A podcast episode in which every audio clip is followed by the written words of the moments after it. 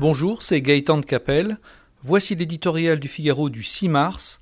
Son titre Un premier pas. Dans un pays allergique à l'impôt, voici un prélèvement qui ne fera pas descendre les Français dans la rue. La taxe GAFA, présentée ce mercredi en Conseil des ministres, ambitionne de frapper au portefeuille les géants mondiaux du numérique qui font des affaires dans notre pays pour un coût fiscal insignifiant. Soyons réalistes, cette piqûre de mouche à 500 millions d'euros ne bouleversera pas la vie des Google, Amazon, Facebook et autres Apple. Ces ogres d'Internet, qui brassent les milliards par dizaines, ont acquis un savoir-faire inégalé pour localiser en toute légalité leurs activités et leurs profits sous les cieux les plus cléments, y compris malheureusement au sein même de l'Europe où sévit le dumping fiscal. Mais plus que par son montant, la taxe GAFA est importante pour ce qu'elle signifie une volonté politique de réguler enfin, un peu, ces nouveaux maîtres du monde.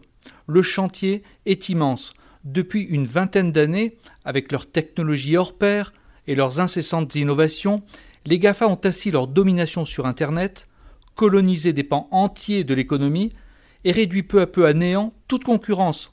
Dans un univers de l'information de plus en plus numérisé, le rouleau compresseur a fait main basse sur la production des médias traditionnels et sur les recettes publicitaires qui vont avec.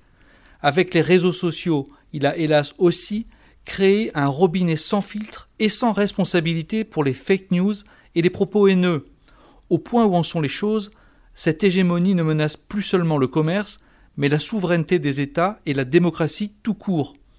Dans sa lettre aux Européens, Emmanuel Macron a opportunément souligné l'urgence de réagir en suggérant la création d'une supervision européenne des grandes plateformes le projet avorté d'une taxe européenne sur les GAFA témoigne de la difficulté à avancer collectivement.